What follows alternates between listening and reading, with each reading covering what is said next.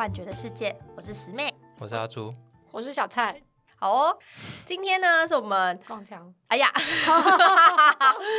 第二季的第一集，呜，耶！拍手。好，其实隔第一季的最后一集啊，有一段时间了。如果你还没有听那个第一季的最后一集的人啊，就是赶快去听，因为我们里面呢分享了许多我们在第一季的一些心得，还有一些听众朋友给我们的回馈哦。那我们进入了新的第二季啊，有些新的改变。呃，就是因为我们上次。在节目里面就抽了牌嘛，嗯，然后我们就想说，诶，有观众想要抽牌的话，也许我们可以开放给观众抽牌，然后我们就直接在呃节目上面回答他想要问的问题，这样子，没错，对，所以我们希望下次啦，或是下下次就可以开放问卷，或是用现在问答的方式，然后有任何想要问的问题的话，都可以随时的提问，然后我们就随机轮流，看今天轮值轮到谁。嗯，就会来帮你做节拍。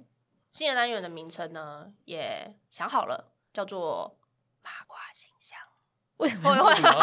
对啊，气音点一下，这个等一下会不会被剪掉？我们新的单元呢，就是呢，我我们新的单元呢，就是麻瓜信箱。因为我们三个呢，之前我们自己是麻瓜练习生，所以我们也想说呢，可以透过这个新的单元，帮所有的麻瓜就是解惑，然后可以跟着我们一起成长。那第二季除了这个新的单元上的之后，我们还有什么改变呢？有吗？有啦，你看。我们说，我们就是最后结尾可以为大家带来一个反思。你要回去听第十集，好好，我自己我自己还没听，好，没关系。对，所以我们呢，在第十集的时候，其实有听友回馈，哎。我们的题目其实都蛮好的诶，然后也为他们带来蛮多的思考，所以他觉得，当我们整个讨论完之后呢，其实我们可以提出一个问题，为听友去带来一个反思，然后让大家回去想说，哎，今天这个题目我有什么地方其实是可能一般都没有想到，或者是说我们值得可以去回顾自己日常生活观察的，对。大家回去反思之后，也可以得到马瓜信箱。对，当成一个你想跟我们分享的内容。对啊，回馈，哎，我们很喜欢你们的回馈耶！你们要跟我们说，我们才会知道。对 啊，我是我是情乐高手，你不知道吗？哎，等一下，就是对他们不一定要写，但你有写，我们很开心。OK，当然当然当然很开心。对，也就是因为大家的反馈，所以我们有。第二季的一个改变，那第二季的第一集呢？我们今天要聊的主题非常符合，我觉得第一季的开头。怎么说呢？第二季的开头。对，对不起，一直讲，一直讲错。现在时间呢？大家今天听到这个节目的时候，已经是六月了，等于是一个上半年要结束，下半年要开始。我个人呢，最喜欢做一件事，就是开始看星座运势。对，下半年的星座运势，开始看我下半年天蝎座要注意什么事情。下半年的星象是，没错没错，对，所以想先问两位伙伴，请问你们平常有在看星座运势吗？我觉得看年运呢，你要看年运，像像你刚刚讲看上半年、下半年，嗯，对，顶多就是看月运势。那你都看谁的？看唐启阳。我大部分我基本上就是看星座类的的运势。嗯，我也是看唐启阳运势，哎，嗯，以前会买他年度运势书啦。什么时候？国中吧，哦，国中哦，蛮早的。对啊，嗯，因为我以前会看那个开心鉴定团，好像之前有讲过，对，对啊，第一集讲过，对，嗯嗯。可是现在不太买了，因为我可能看到后来我都忘记了，然后也不太去再翻。哦，他后来没有出了，他后来出共识就修了嘛，对啊，对。然后现在就是顶多看月运吧，但是也不是每个月看的，嗯，有心情看就看。然后我自己看运势的那个开始非常的早，我后来回想了一下，在做这集的时候。我小学时就会买《谈心》这本杂志呢，每个星座都会提供每日的运势。但那时候其实看的时候，就是主要是看星座的内容，我没有很认真看运势啊。真正认真开始看，也是看唐奇阳的运势书，我也是会买的那种人。对，大概大学的时期是我最疯的一个时候。这样讲起来啊，我也很好奇，大家为什么会想要看运势啊？我自己。想看运势的原因蛮简单的，就是我会很好奇，我是一个很想要知道未来会怎么样的人，会发生什么事，对自己有什么样的影响。运势跟我说，例如说下个月我很容易跟伴侣吵架，我就会先去跟我的伴侣说，哎，我下个月很容易跟你吵架，你不要来，你不要惹我。我是那种很喜欢打预防针的人，我自己看运势有点这种这种心态啦，为了避免不好事发生的人。对，等下笑。对，那两位呢？会不会讲完就先吵架？对啊，哦，但是因为我另一半不是这种性格，我另一半我另一半完全不看运势，他运势都是我丢给他，但他也没认真看。对，嗯，不会吵架，不会吵架，但他会觉得很好笑。OK，嗯，听起来蛮好笑的，听起来是蛮好笑的。那两位为什么会喜欢看运势？为什么想看？我就是看一个要注意什么，也会想要知道有没有什么机会。运势他可能会跟你说：“哎，你有一个换工作的机会，嗯，或者是你有一个搬迁的机会，嗯。”除了注意说哦，可能会有什么样的问题状况，你可以去避免或是小心以外，对啊，因为我觉得那个也不是要避免的心情，而是你知道说哦，现在这件事情就是会发生，嗯，对。就有点像海浪打过来，你要站好，你不可能阻止海浪打过来，但是你可以站好，或是你可以站后面一点，可以把裤子拉紧。就怕你海水退潮没有穿裤子，是不是？好，OK。那 但我觉得比较主要的另外一个部分，就还是会想要知道说有没有什么新的契机哦。对啊，也会想要知道这个。我又想一下，我觉得我比较像是呃，期待现况有所改变的时候，我就会去看运势。就想说，哎，下个月会不会有什么契机可以 让我脱离这一切之类的？哦，你说卡住的时候，会期待，哎，是不是形象可以帮助我脱离现在的状况？有没有机会转职呢？有没有机新的机会呢？有没有新的赚钱的机会？没错，等等，有种希望宇宙来救救我吧那种感觉。了解了解。好看运势这件事情哦，其实我也很想要跟大家先分享一下。虽然我们刚刚讲那么多，为什么喜欢看运势，但其实有一派的人。是不看运势的人嘛？他们会觉得说，哎，运势这种东西不就是看自己所相信的嘛？所以其实之前像什么李克泰他们也会提到说，有一个叫做巴纳姆效应，因为就是运势有时候会写的好像有点模棱两可。其实它跟心理测验，或者是有些人会说是人格测验这种东西，就是特质把你写的。很模糊的状态，大家都可以取决于自己想相信的。但是呢，我们现在这里，我想要请大家分享是实例。你看完星座运势的时候，哎，你会觉得不可思议，就是可能这个星座运势他现在讲的一个东西，可能在你生活中真的有一个。呃，算是一个对照或灵验的一个案例，想说大家有没有这样子的生活经验可以？说巴纳姆效应这个东西？不不不不不不，我的意思是说，很多人不相信星座运势的原因，是因为就是他们觉得是一个伪科学。嗯，可是我希望大家可以分享一个案例，是说，哎，你看完运势之后，也许你忘了，但是其实你看完之后，可能真的有发生类似跟运势一样比较灵验的部分。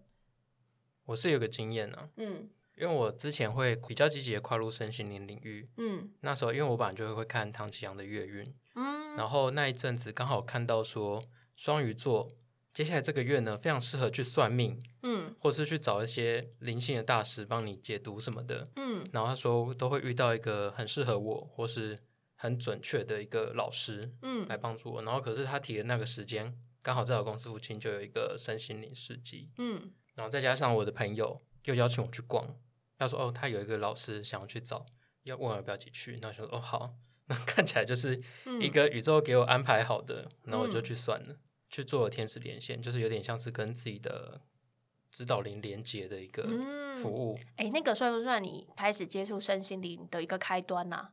应该说之前吧，也都会接触可能星座或什么的，可是因为天使连线这件事情是有点可能跟你之前的经验完全不一样的。对对对，因为我之前不会做这么灵性的体验或是服务课程这样子，对，那次算是真的是第一次回来，我都还有点怀疑，说这到底是真的还是假的？哦，嗯，但是其实他讲的都还蛮切中我内心，嗯嗯，所以我就觉得那次的经验蛮好，让我会想要更加跨进去，跨得更深。了解运势这方面，我自己的经验分享就是不是我的，所以我更想要分享就是。因为唐启阳其实也蛮喜欢回顾以前的星象，然后我记得我那时候印象很深刻，是他那时候在讲，他说那一年你会遇到你觉得你根本不可能在一起的人，有一些人受到星象影响，会觉得我就是要跟他在一起，身旁的人都没有办法劝的那个状态。然后我就回去想，我身旁有个很重要的人，他在那个时期真的是不顾我的反对，就是要跟那个对象在一起。而且很神奇的是，就是那一次是我最用力的，就是劝一个人不要跟一个人在一起的时候。可是不知道为什么我的朋友像是完全着了魔，不听劝，他就是执意要跟他在一起，在一起蛮蛮长一段时间的哦。然后分手之后跟我说。我真的不知道我什么当初会跟他在一起，哦，所以有分手。然后我就觉得，嗯，我就想说，在一起之前我不是 I told you，对我就说了。后来我看到唐强的这个就是星星象的那个分析的时候，我就丢给他。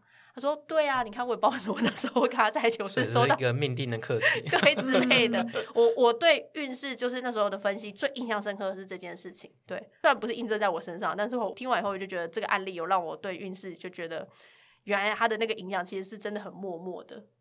小蔡有吗？类似的？我好像还好哎，还好。嗯嗯。所以目前呢，我们对于运势的分享这件事情啊，我觉得我这样听起来，运势就是在大家感到非常的不安，或者是说想对未来有一个新的期望，所以大家就会想要去看运势。但运势实际上会是怎么样的运作？其实我们这一次想要先。呃，简单的说一下星座的部分，然后等一下再请阿朱去讲关于人类图的一个原理。呃，星座的部分可能大家会比较熟悉。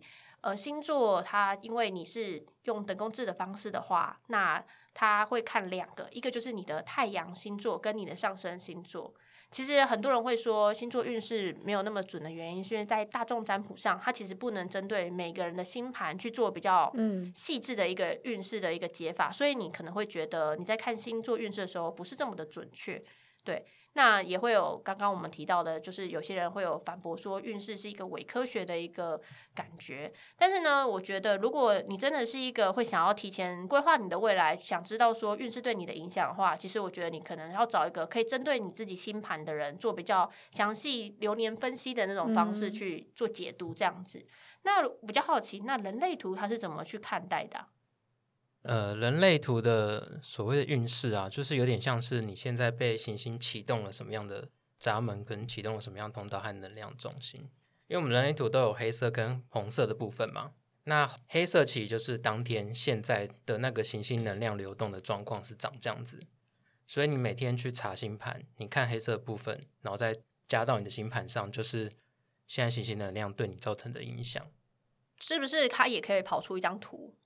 可以，可以，就是他跑出的那张图可能会有那一天启动的通道，然后闸门，然后你再放到你的人类图上，可能它就接通了你某一个通道或某个闸门。有些软体可以跑哦，嗯嗯嗯，它就会把你的红黑加在一起，然后再加上当天黑色的能量，然后加进来，看起来长什么样子。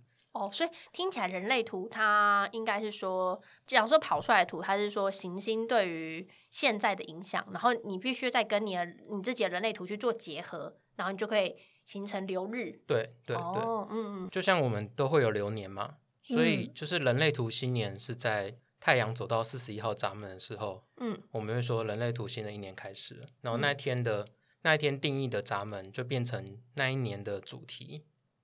哦，主题哦，对，嗯嗯，然后这个主题呢，可能就会在这一年就充分的影响大家这样子，嗯，就比如说，我记得很有印象，有一年是情绪中心一直被启动，嗯，很长时间被启动了，所以那年就特别有很多情绪的冲突和纠结的部分，嗯，对，我觉得这是就大环境的部分，嗯，但是你个人的部分也有，就是比如说你身边的人，你身边常相处的人，他的能量也会投射到你身上，那其实这也是对你造成影响的一个东西。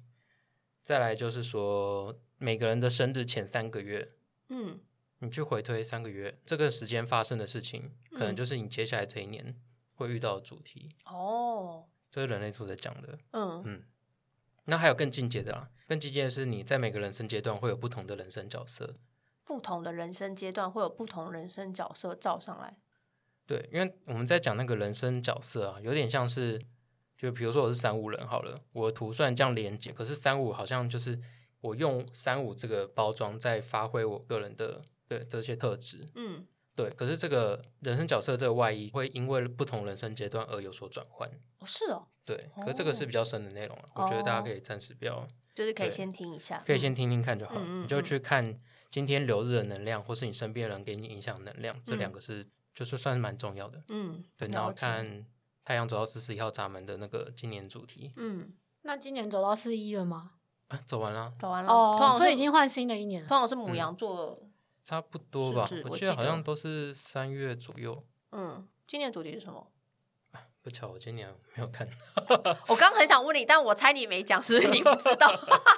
因为我现在比较不那么看运势了。OK，怎么说呢？怎么说？哦 没有卡住了。因为我刚，因为我刚刚说，其实运势就是有点像是外在能量定义你的闸门跟通道嘛。嗯嗯。可是如果比如说空白中心比较容易被影响，那你这个空白中心的题目你已经处理的差不多的话，那你就算被启动，你也不会深陷在其中。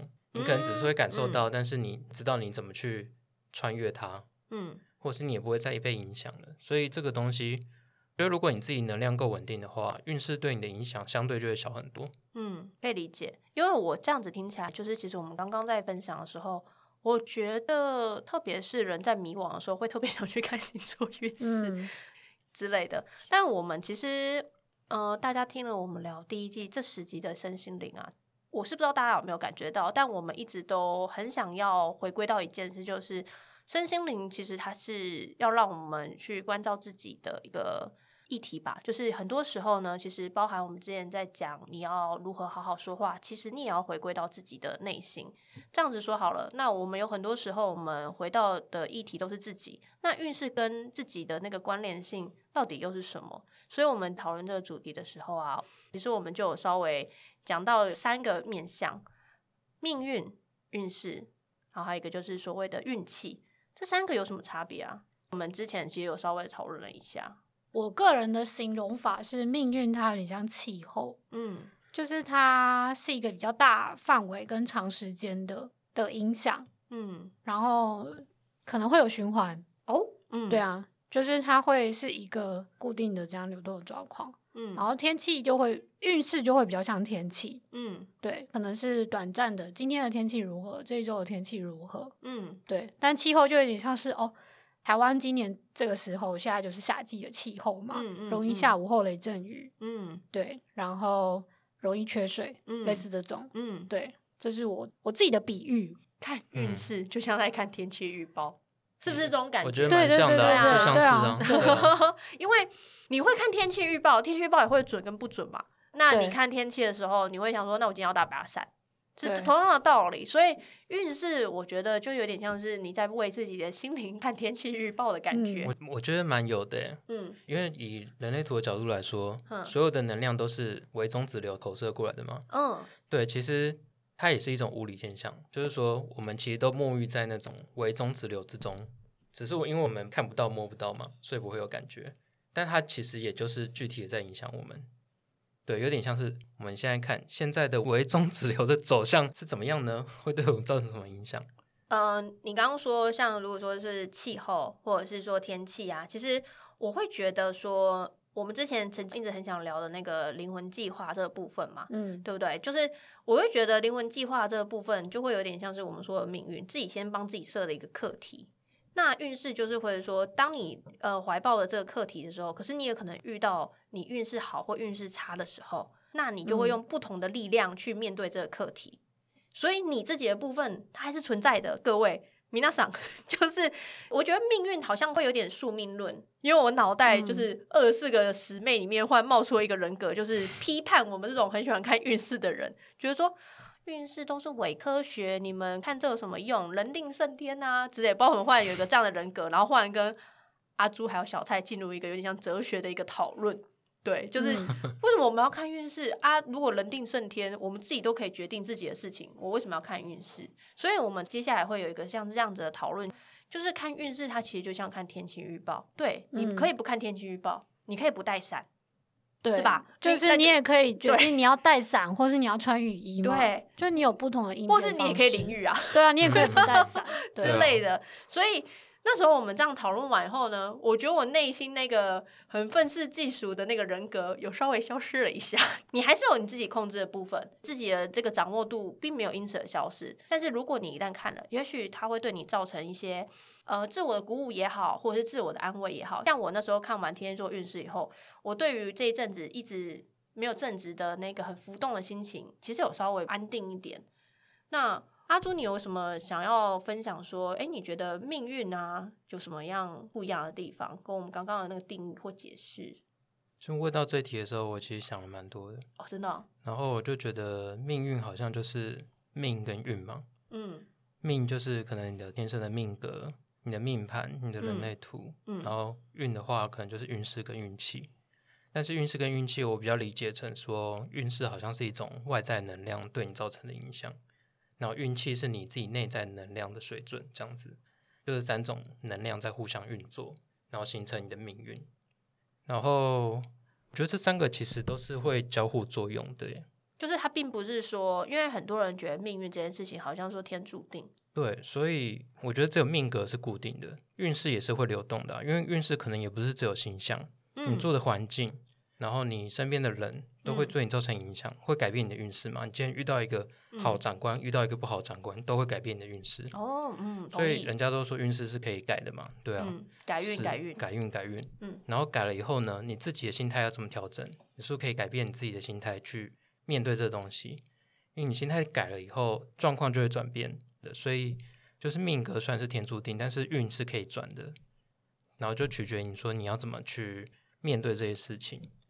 而且就算是命格来说的好了，虽然我们都会说灵魂蓝图本身就是我们选好的课题啊，刚好今天有看到那个什么，我找分多奇他分享，对分多奇讲灵魂蓝图，嗯嗯嗯，对他说你这辈子的蓝图，你的议题可能你解完了，嗯，那我要开一个新的议题，可以的，嗯，那这样就变成你有一个自由选择意志，嗯。嗯，所以我觉得回到人类图来说的话，当然很多上面空白中心都是你可能要去突破的课题。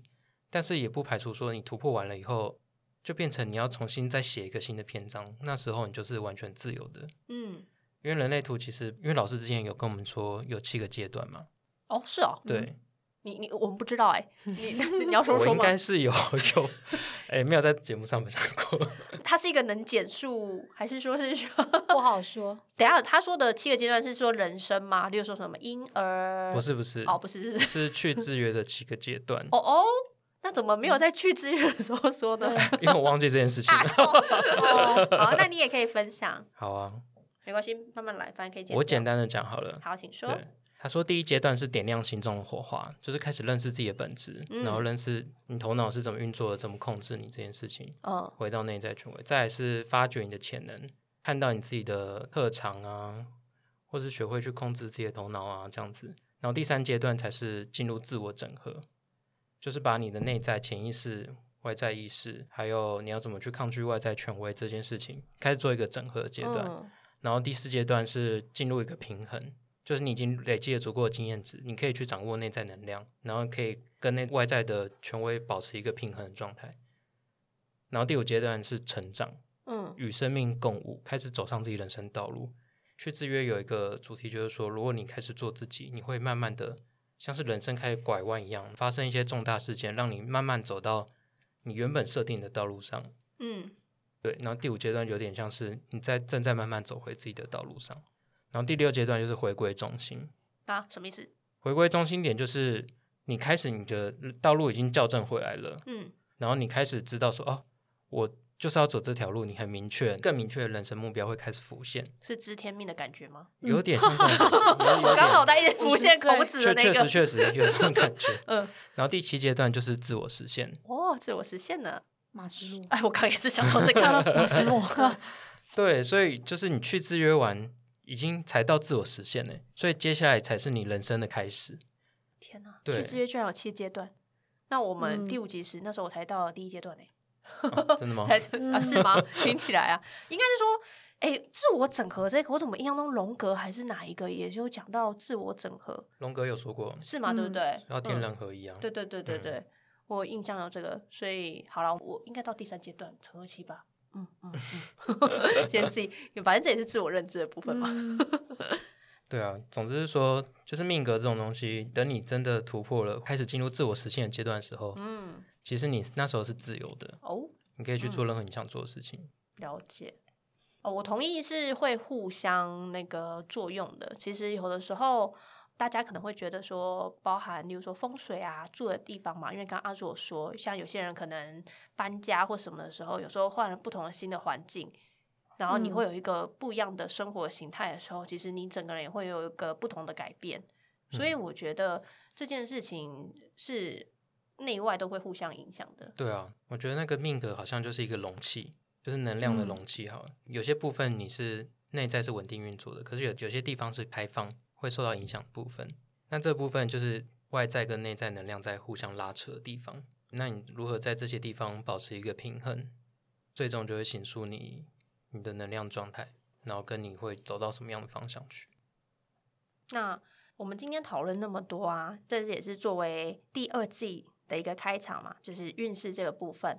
那其实我们希望可以让大家更加的深入的去了解，说其实你无意识的去做一个看运势的这个动作，其实你也可能是一种。生活中，你可能目前的状况啊，不是如你所预想的，所以你很好奇你的运势是不是会有所改变。但我们今天讨论的这个结果，其实会是想要带给大家说，运势呢，其实也算是你人生做决定的一个外在因素的一部分，它不是全部没有错。但是呢，我们会觉得说，了解运势其实也是一个算是对外在运势的一个观察。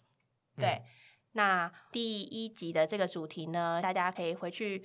反思一下，说，哎，你本身是一个会去看运势的人吗？其实不管是星座或者是生肖，你当下看运势，你的心态是什么？或者是说运势对你的帮助是什么？大家可以思考一下。那接下来我们就是进入新的单元——麻瓜信箱。麻瓜信箱不知道会不会之后有个音乐啊？噔噔噔噔噔，或者是会很轻巧那种敲敲那种什么木铃的声音？没关系，反正我们今天是试播集。那今天呢？提问的对象就是师妹我。好，嗯，请问，哎，这个牌是什么牌？这是那个灵性动物神谕卡。哦，所以我们之后就是，我觉得看心情了。好啊，看那个轮值到的人想抽什么牌。哦，好。OK，今天轮值的人是是阿朱。OK，阿朱本人，阿朱本人。好，我好犹豫哦，到底是要问工作还是要问金钱啊？我思考一下，问工作好了，因为我现在有一个新的工作机会来到我的面前。嗯，因为已经进入了第三次我工作，然后要做作业，然后去面试了，然后前两次都就是没有上嘛，所以我到第三次我 有一点没有信心，所以还是说动物神谕卡可以给我一些指引呢，在这第三次的工作面试上，好吗？好啊，那就抽个三张好了。哎呦，好啊，好，来洗一下。其实我通常抽动物卡，我都会先念咒语。哎，那我要念吗？不用，我念就好。好，你念。啊，我哦，我要我要摸吗？还是不用你摸就好了？啊，你要洗可以啊。好啊，洗可以。好，我们就抽三张吧。噔，水牛，水獭，水獭好可爱，是蜘蛛啊。嗯，第一张基本上就是现在能量对你的影响。第一张是水牛之灵诶，丰盛的宇宙会供应所需。嗯，所以现在你其实充满着丰盛的能量，感恩哦，非常蛮好的，感恩哦。对啊，现在应该是你的需求都会被满足的时刻，太好了。所以你其实是可以尽管提出你的需求。哦，真的吗？好哦。然后不想看演唱会。嗯，不是，是那种深层需求，靠腰抢票顺利不行，不行是是能许愿抢票顺利。OK，好。灵魂的需求，灵魂可能也想看演唱会。对啊，想要享乐。好了，不好意思，你继续。然后第二章就有点像是这个能量对你的影响哦。然后第二章是水獭之灵嘛，嗯，你从来不是孤独的。但是这张是逆位的保护讯息，嗯，所以我觉得宇宙在很温柔的提醒说你不是孤独的。你现在可能觉得你很孤单，你没有援助，嗯。嗯，但是他现在在跟你说，其实宇宙都在支持你，身边有很多人都在支持你。安娜尔洛，对，又安娜尔，好想唱在英文歌。哦，哦是伊万娜尔洛，英文太差有没有？有点像是这样子，他在提醒你，你不是孤独的。然后第三张是给你的建议哦，蜘蛛让你的梦想成真，也是逆位的保护讯息。它是在鼓励你去积极的编织你的梦想，嗯，因为蜘蛛是一个结网的动物嘛，有点像捕梦网一样，去让你的梦想成真之前，你要先把你的梦织出来，嗯，对。但是你现在可能还没有开始做这件事情，或者你只做了一开始，没关系，那你现在就是好好的把它编织出来，嗯。第一章也说了嘛，宇宙现在在供应你的需求，嗯，对。可是你必须要开出你的你要显化的东西，清单，清单，嗯，显化清单开出来，你想要怎么样的情境，什么样的状态，嗯，去把它开出来，然后让宇宙来帮助你。好，我相信你有宇宙。宇宙压力很大，我是又在请在跟宇宙在请了，跟谁都可以请了，对啊。哎呦，哎，不过宇宙说，我现在就就在这里了，我会给你这样。但是你要先讲。好，我先讲，我先讲。OK，OK。哎，所以他的那个图是一个爱心，哎，对，很可爱。对啊，蛮可爱的。我回馈一下好了，因为其实前几天我才刚抽了一组牌。然后今天有跟小蔡和阿朱分享那组牌，就是为什么我总是喜欢做非常辛苦的工作，或者是我有时候在做工作时，我会刻意去让自己塞入那个角色是特别苦的角色。我就抽到三张宝剑，宝剑骑士、宝剑侍从跟宝剑国王，然后还有两张逆位，然后呢？我有给塔罗妹看了，塔罗妹有点不是很能理解，因为塔罗妹一直没有看到我另一面，她一直都是觉得我是一个很棒的学姐，谢谢你。但是但是小蔡她那时候，因为我只是先问小蔡说宝剑给你什么感觉？宝剑骑士们就宝剑宫宫廷牌，宝剑宫廷们，对，她说想很多啊，然后乱冲啊，然后之类，然后我就有一种对，这就是职场的我，就是真的，因为我就过去很常会有一种说。找我去做那个很苦很苦的工作，我就会获得我要的可能称赞，或者大家会觉得我是一个很棒的工作者。可是我却不是抱持着，就是刚刚阿祖说嘛，编织我自己想要的梦想啊，就是我不是朝向一个这个工作会让我觉得满足的心态去想我的工作，而是抱持着我觉得工作要很辛苦，要很付出，要 on call 的那种状态，才叫做好的工作，或者说我才有贡献自己。所以，我我觉得我抽了那组牌以后，给我了一个反思啦，就是我之前的想象、认知的错误，是我对于工作的一个不够理清。我想要什么？我总是以为我只要去做那个很苦的工作，别人就会肯定我，我就是最辛苦的那个人。对，我觉得我我给宝剑几个关键字啊，就是理性嘛，嗯，思考嘛，嗯，然后还有计划的，嗯，然后我自己觉得这几个关键字，它都比较偏向男性。嗯，就是它是比较阳性的特质，嗯，然后包含像宝剑骑士、骑士跟侍者，他们在原始的设定里面应该是男性的角色嘛，他们就像那一个过去在工作的你，跟你自己知道的你自己，还有包含你刚刚讲的，你追求的那一些，就是我要很努力，嗯，或是很进步的那一个，我觉得这都是比较偏阳性的特质，嗯，对，跟阴性的状况可能是不太一样的，嗯，然后。因为国王逆位，我会觉得就是你要放下你那个阳性的特质，因为国王是一个算是各式各样的角色，或是各式各样的牌里面阳性能量最强的。嗯，对，所以我会觉得，如果这张牌它是一个建议，他希望你放下阳性的特质，你想要追求那些阳性特质少一点，然后也不要想那么多了。简单来讲就是这样，不要想那么多。对啊，因为我每次抽到宝剑的时候，都会觉得说，就是那一个时期，嗯，我想多了，嗯，然后那个想多了，不是只有说，哎，你就不要想啊的那种想多，而是你那个太多的没有来由的恐惧啊，或者是想法，你会被你这些想的太多的想法给淹没，裹足不前，对，困住。所以我觉得你的这三张牌啊，也给我一个算是反思吧，因为你最后一张牌的建议了。让我有这种感觉，我不够去编织自己想要的工作是什么。嗯，对啊。而且它还有一个讯息，就是说，你可能还没有开始编织，但是你只要开始编，宇宙就会帮你继续编下去。赞哦。对，可是你必须要去愿意跨出那一步，好，你必须要去采取行动。嗯，所以希望我不论是针对于最近要面试的这个啦，就是我未来的工作，希望就是我可以更理清我自己理想的工作的环境或者是状况。然后我可以更接近他，怀抱感恩的心。嗯，而且你看这个，这样我看哪个？第一张是能量是正位嘛？嗯，然后对你的影响跟现在状态是比较逆位，然后宇宙用一个很正面能量去把你的 内在全部转过来，这样子。嗯，对。因为逆位我们之前有讨论过啊，比如说还不够，或者是跟我想的不一样，不一样，就完全想的是相反。好啦，宇宙，我再次对宇宙喊话，我相信你。以上就是今天的麻瓜信箱的示范。那如果之后听众朋友有任何问题的话，都可以像这样子对我们提问，然后我们会在节目上为大家抽牌并解答。那我们有把提问的问卷放在我们的 IG 的 Linktree 的连接里面，所以这是一个长期的活动，所以你们有兴趣随时都可以去提问。然后第二季我们一样会在隔周的礼拜天上新的集数。喜欢我们节目的听众朋友，可以在我们的 IG 或者是脸书按赞追踪，或是在你收听的平台上按下订阅，它会在有更新的时候提醒您。那谢谢大家今天的收听，我们节目就到这边，拜拜，拜拜。